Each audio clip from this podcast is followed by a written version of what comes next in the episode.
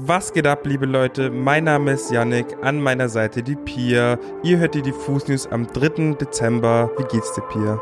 Sehr gut, ich freue mich, dass du mal wieder an meiner Seite bist. Ja, ich bin auch froh, wieder hier zu sein. Lass uns gleich reinstarten. Wir sprechen heute nämlich über den Zapfenstreich von Angela Merkel und haben einige Zitate von Shelterboy und Blut zu ihrem neuen Song Congratulations sammeln können.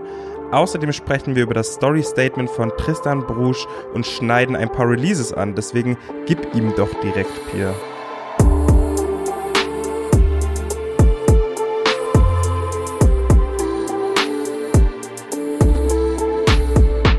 Wer gestern Abend den Fernseher eingeschaltet hat, der kam an einem Event quasi gar nicht vorbei, und zwar dem großen Zapfenstreich für Angela Merkel. Zum Abschied aus dem Amt als Bundeskanzlerin hat sie damit die höchste militärische Ehrung erhalten, die es in Deutschland gibt und die tatsächlich ausschließlich Bundespräsidentinnen, Bundeskanzlerinnen und Bundesverteidigungsministerinnen vorenthalten ist. Neben bewegenden Reden, die gehalten wurden, inklusive natürlich ihrer Abschiedsrede, war aber schon im Vorhinein eine ganz besondere Sache Thema in den Nachrichten, und zwar Angela Merkels Musikauswahl. So ist es Tradition, dass sich die PolitikerInnen bei so einem Zapfenstreich drei Lieder wünschen dürfen.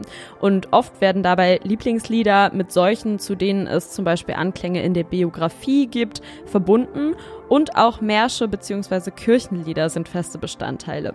Angela Merkel entschied sich in diesem Jahr für eine Mischung aus Ostrock, Chanson und Kirchenlied. Neben dem Kirchenlied Großer Gott, wir loben dich spielte das Stabsmusikkorps für sie gestern außerdem Für mich soll's rote Rosen regnen von Hildegard Knef und den Song Du hast den Farbfilm vergessen, mit dem Nina Hagen 1974 in der DDR einen absoluten Hit landete.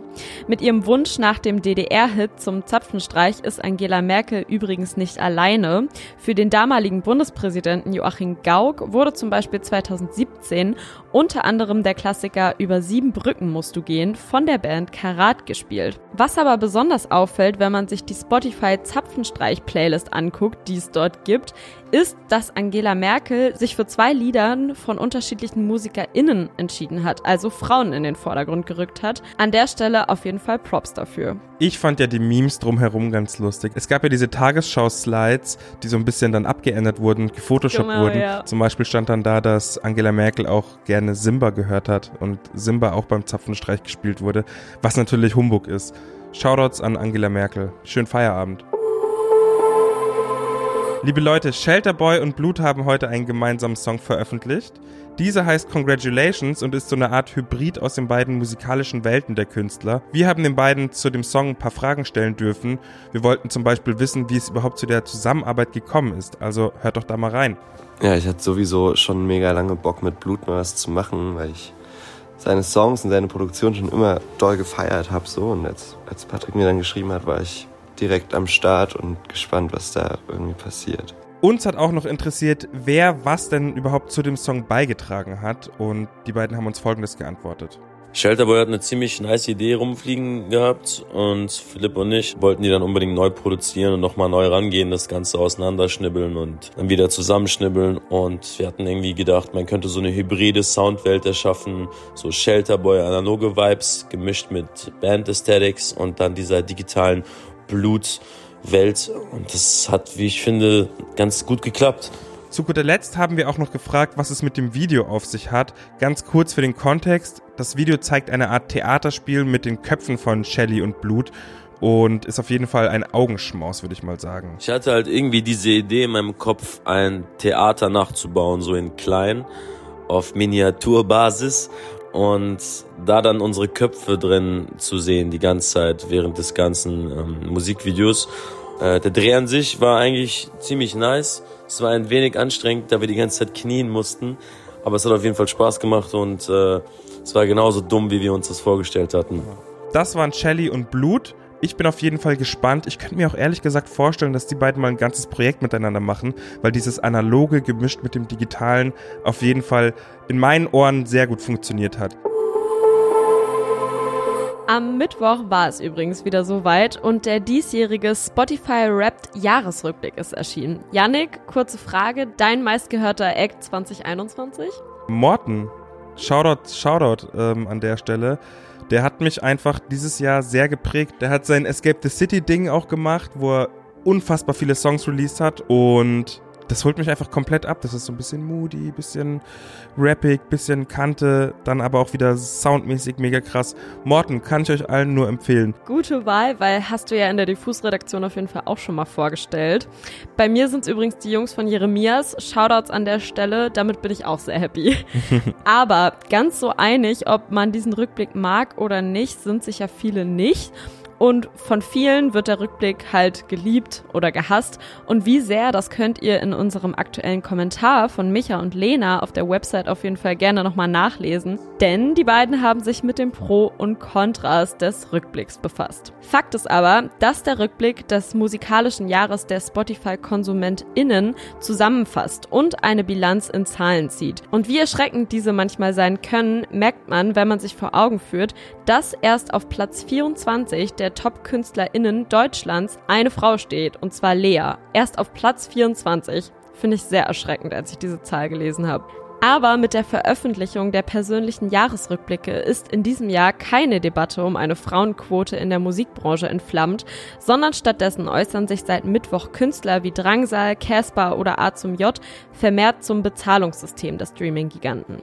Einer, der es jetzt wirklich auf den Punkt gebracht hat, ist Tristan Brusch. Er veröffentlichte gestern eine Instagram-Story, in der er sich zwar für alle Verlinkungen seiner Fans in den Instagram-Stories zum Spotify-Jahresrückblick bedankt hat, aber auch schreibt, ein Stream bringt nur einen Bruchteil eines Cents. Für die meisten Indie-MusikerInnen ist das also kaum ein Taschengeld und deckt noch nicht mal die Produktionskosten. In einem weiteren Slide der Story schreibt er auch, dass er nicht die Schuld den Fans zuweist, denn die Einnahmen der Streamingdienste werden einfach falsch und unfair ausgeschüttet. So schreibt er, Streaming ist ein fantastisches System und es wird durch die Abos auch beileibe genug Geld generiert. Es fließt nur einfach nicht in Richtung der KünstlerInnen. Schon als die Diskussion um die Entfernung der Shuffle-Funktion auf Wunsch von Adele aufkam, wurden ja auch erste Stimmen laut, die sich an Adele richteten und fragten, wieso sie nicht gleich nach einer besseren Bezahlung für MusikerInnen fragt, wenn Spotify eh schon das tut und lässt, was sie will. Aber vielleicht regt es die da oben ja trotzdem ein bisschen zum Nachdenken an, wenn sich jetzt auch in der hiesigen Musiklandschaft einige MusikerInnen zu Wort melden. Zu guter Letzt habe ich noch ein paar Empfehlungen, die ich gern aussprechen möchte. Allen voran kann ich euch den neuen Song von Scissor ans Herz legen. Der heißt nämlich ganz simpel I Hate You und läuft bei mir ehrlich gesagt schon länger auf Repeat.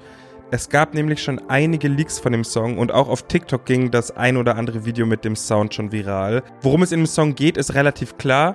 Scissor schreibt dann eine verflossene Liebelei und zählt im Prinzip auf, warum sie so negative Gefühle ihrem Gegenüber verspürt. Manche würden das vielleicht petty oder toxic nennen, aber ich bin ehrlich, mich holt diese selbstbestimmte Energie auf jeden Fall komplett ab und ich glaube, der Song ist auch mit so einem gewissen Augenzwinkern zu genießen.